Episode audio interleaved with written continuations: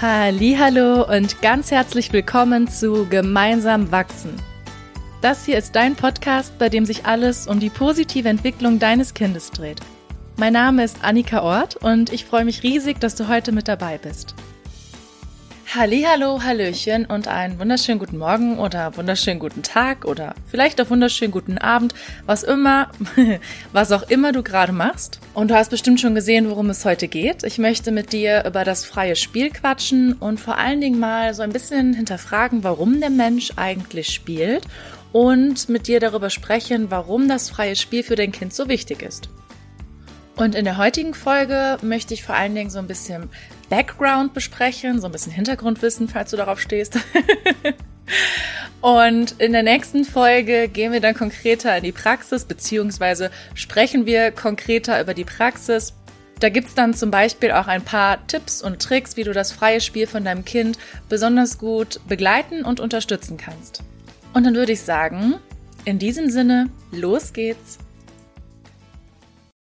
Fangen wir so ein bisschen mit den Basics an und überlegen mal, warum der Mensch eigentlich spielt und da gibt es total unterschiedliche Theorien zu, beziehungsweise es gab in der Vergangenheit ganz viele verschiedene Theorien dazu. Eine Theorie war zum Beispiel, dass Hüttenbauen oder Fangenspielen ganz tief im Mensch verankert ist. Also wenn wir so an unsere Vergangenheit zurückdenken, das Leben in der Höhle oder das Leben in der Prärie, da hat es einfach dazugehört, schnell laufen zu können, sich einen Unterschlupf bauen zu können. Und deswegen gab es die Theorie, dass Hüttenbauen und Fangenspielen eben ein fester Bestandteil von uns ist. Andere Forscher wiederum haben gesagt, dass das Kind spielt, um überschüssige Energie abzubauen und Freud betonte, von Freud hast du bestimmt schon mal was gehört, er betonte die reinigende Kraft im Spiel, also dass durch Nachahmung der Alltag verarbeitet wird und das Kind Herr der Situation werden kann.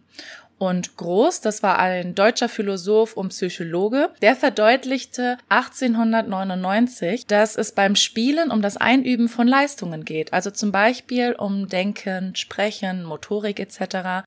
Ja, und diese Theorie oder diese Ansicht ist bis heute unumstritten und vielfach bestätigt. Und das ist der Grund, aus dem Kinder spielen und aus dem Kinder so gerne spielen, um nämlich Fähigkeiten zu erproben, neue Fähigkeiten zu festigen und neue Fähigkeiten zu entwickeln. Und das passiert natürlich völlig unbewusst, davon merkt das Kind nichts und das Kind wird im Spiel zum Entdecker und Versteher seiner eigenen Lebenswelt. Und mit Sicherheit kennst du auch die Situation, wenn du zum Beispiel an Weihnachten denkst und da steht der Weihnachtsbaum mit wunderschönen verpackten Geschenken unter dem Baum und dein Kind packt das Geschenk aus und womit spielt es? Mit dem Geschenkpapier und dem Karton. Und das manchmal stundenlang. Gerade wenn dein Kind noch jünger ist, kann es im Karton und mit dem Geschenkpapier noch so unglaublich viele Erfahrungen sammeln und so viel entdecken. Und irgendwann, wenn es das Geschenkpapier auf seine einzelnen Bestandteile auseinandergenommen und verstanden hat, dann wird es auch irgendwann uninteressant und dann wird anderes Spielmaterial interessant werden.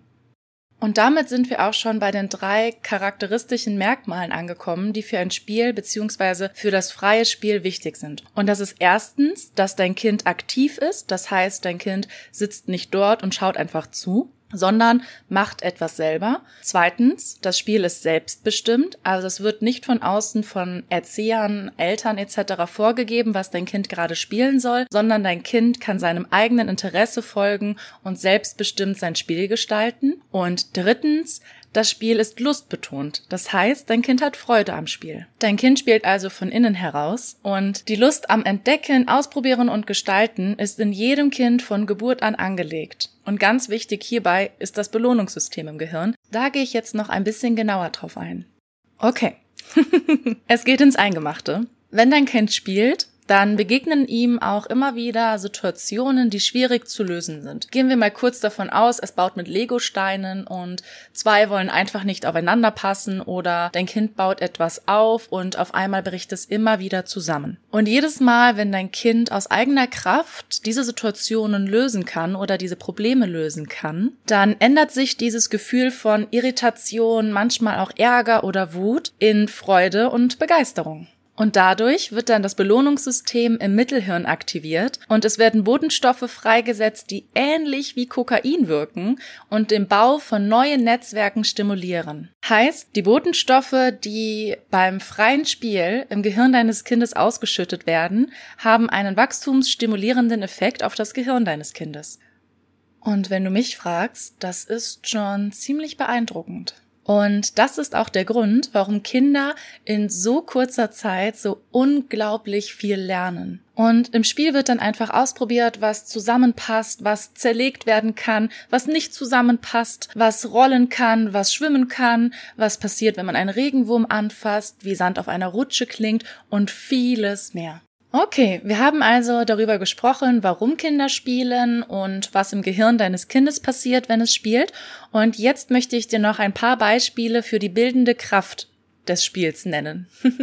okay. Zum einen entwickelt dein Kind im Spiel neue Bewegungsabläufe und festigt natürlich auch alte Bewegungsabläufe, also die ganzen motorischen Fertigkeiten deines Kindes werden gestärkt. Vor allen Dingen natürlich, wenn ihr viel draußen spielt und dein Kind da besonders aktiv sein kann, aber auch wenn ihr drinnen spielt und die Spiele etwas ruhiger stattfinden. Dabei werden vor allen Dingen meistens die feinmotorischen Fertigkeiten von deinem Kind gestärkt beim Bauen, Malen oder Kneten. Ja, und natürlich erweitert dein Kind im Spiel auch sein Wissen über über seine Lebenswelt. Damit sind ähnliche Dinge gemeint wie vorhin schon besprochen, also Bälle rollen den Hügel runter, Dinge fallen runter, wenn ich sie fallen lasse, ein Luftballon zerplatzt, wenn ich mich drauflege oder draufsetze. All diese Dinge erfährt dein Kind im Spiel. Und dann haben wir natürlich umfangreiche soziale Fertigkeiten, denn im Spiel lernt dein Kind die Regeln des Miteinanders. Und dazu gehört zum Beispiel, sich im Spiel absprechen müssen, eigene Ideen entwickeln und benennen, die Ideen der anderen Kinder anhören und gegebenenfalls umsetzen, Rücksicht nehmen, Material, also Spielmaterial teilen, vielleicht auch Kompromisse finden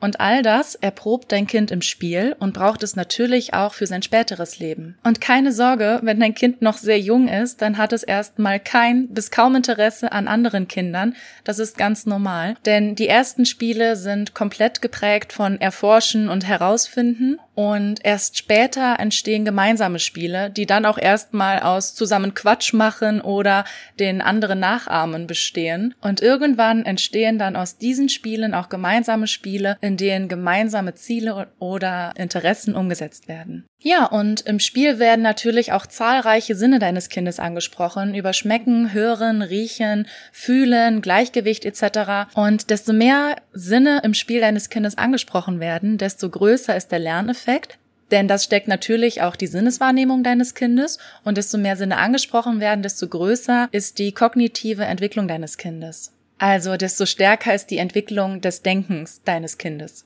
Und dann haben wir natürlich auch die sprachliche Entwicklung deines Kindes. Und anfangs kommunizieren Kinder vor allen Dingen nonverbal, also zum Beispiel über den Blickkontakt. Und später entstehen dann mehr und mehr Spiellaute, zum Beispiel wenn das Auto über den Teppich fährt und das dann mit Brumm Brumm etc. betont wird. Und dadurch wird natürlich schon die Sprachentwicklung deines Kindes gestärkt, weil auch hier schon die Mundmotorik deines Kindes gestärkt wird. Und dann lernt dein Kind natürlich mit der Zeit mehr und mehr Worte, die im Spiel dann alle nochmal ausprobiert und gefestigt beschäftigt werden. Und dann hat ein Kind natürlich im Spiel auch die Möglichkeit, Handlungsstrategien zu entwickeln. Da hatten wir auch vorhin schon mal drüber gesprochen, wenn deinem Kind dann zum Beispiel Probleme und Schwierigkeiten begegnen. Denn es ist so, dass alles, was im Gehirn benötigt wird, um ein Problem zu lösen, das wird langzeitig gefestigt. Und dadurch entwickelt dein Kind dann viele verschiedene Handlungsstrategien und Lösungen, die es immer wieder auf verschiedene Situationen anwenden kann. Und kurz bevor dein Kind in die Schule geht, interessiert es sich mehr und für sogenannte Wettkampfspiele oder Regelspiele, denn hier kann es nochmal seine gelernten Fähigkeiten erproben und einschätzen und ein ganz präzises Selbstbild von sich selbst entwickeln. Und das ist auch gut so, denn desto besser dein Kind sich selbst kennt, desto weniger ist dann sein Selbstbewusstsein von der Bewertung von anderen abhängig. Ja, und wenn dein Kind eine interessante Umgebung hat, dann entfaltet es alle seine von Geburt an angelegten Potenziale von ganz alleine. Und zusammengefasst lässt sich sagen, dass ohne Spielen eine gesunde Entwicklung gar nicht möglich wäre. Ja, und somit kommen wir auch schon zum Ende dieser Folge. Ich habe ja schon mal erwähnt, dass ich die Folgen gerne möglichst kurz halten möchte und in der nächsten Folge erfährst du dann, wie du dein Kind besonders gut im Spiel begleiten kannst oder das Freispiel besonders gut unterstützen kannst. Ich gebe dir da ein paar Tipps und Tricks und folg mir sehr gerne auch auf Instagram. Da bekommst du immer mal wieder noch ein paar Informationen und hast da natürlich auch die Möglichkeit, mit mir in Kontakt zu treten oder schreib mir sehr, sehr gerne auch eine E-Mail, vor allen Dingen, wenn noch Fragen offen geblieben sind. Sowohl Instagram als auch die E-Mail-Adresse findest du in den Show Notes und dann wünsche ich dir einen wunder wunderschönen Tag und freue mich riesig, dass du bis zum Ende dabei geblieben bist und würde sagen, bis zum nächsten Mal.